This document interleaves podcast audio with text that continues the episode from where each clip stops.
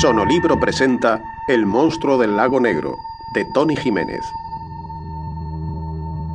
El hombre, con una gran sonrisa, se colocó bien en su asiento, luego cruzó sus pies, envueltos en chanclas de playa, y se limitó a observar a su hijo y a su hermano jugando en el lago, a 10 metros de donde se encontraba.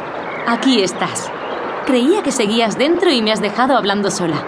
Miguel sonrió ampliamente al ver a su mujer, Amelia, de rizados cabellos rubios y unos grandes ojos azules que iluminaban cualquier habitación en la que entrase. Perdona, pero quería ver que no se metían en problemas. Miguel señaló a David y a Luis, su hijo de cuatro años. ¿Cuál de los dos crees que es el niño? Creo que tú. Amelia encendió la luz del porche, a la vez que pasaba sus delicados dedos por la cabeza de su marido, repleta de pelo negro. Deja que vea esos preciosos ojos verdes. Son tuyos. Miguel tomó en brazos a su mujer y la sentó sobre su regazo. ¿Lo oyes? Paz y tranquilidad. Y aire limpio. Y un lago y... Fue una gran idea venir aquí, debo admitirlo. afirmó Amelia. Miguel asintió disfrutando de las agradables vistas que le ofrecía la zona en la que estaba la cabaña, que había pertenecido a su familia, habitantes del lago Negro, hasta que todo el mundo comenzó a irse a la ciudad en busca de trabajo y una vida mejor. ¿Estamos bien aquí? Preguntó Amelia algo preocupada. Mi familia siempre ha vivido aquí sin ningún problema. Al menos mis abuelos. Mis padres se fueron pronto a la ciudad. El pueblo está a cinco minutos del lago. Y el siguiente pueblo más habitado a dos horas. Miguel reflexionó sobre si los datos dados podrían tranquilizar o no a su mujer. Estaremos bien. Amelia sonrió como solo podía hacerlo alguien que confiaba plenamente en las palabras de la persona a la que quería. Ahora sé por qué lo llaman Lago Negro. La mujer se refería al color del lago, a pesar de que estaba a pleno día. Ya te avisé.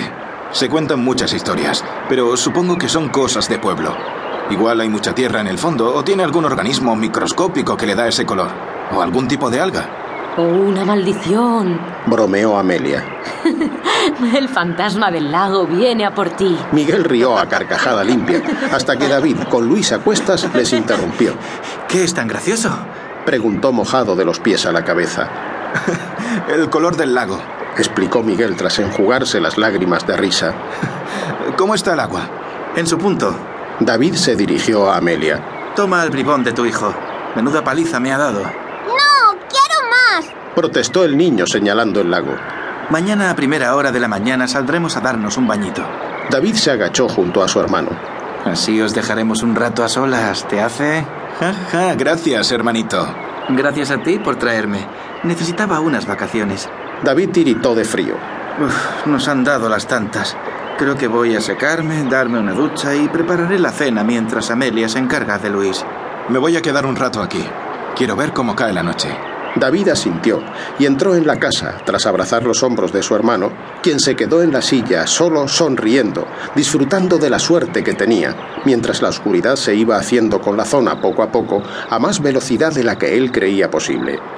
Justo cuando se levantaba, al hacer su aparición la luna tímida entre las nubes, vio algo que se movió en el lago.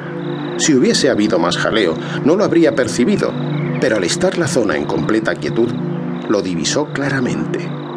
Avanzó varios metros hasta que, con solo un par más de pasos, estaría metiendo sus pies en el agua.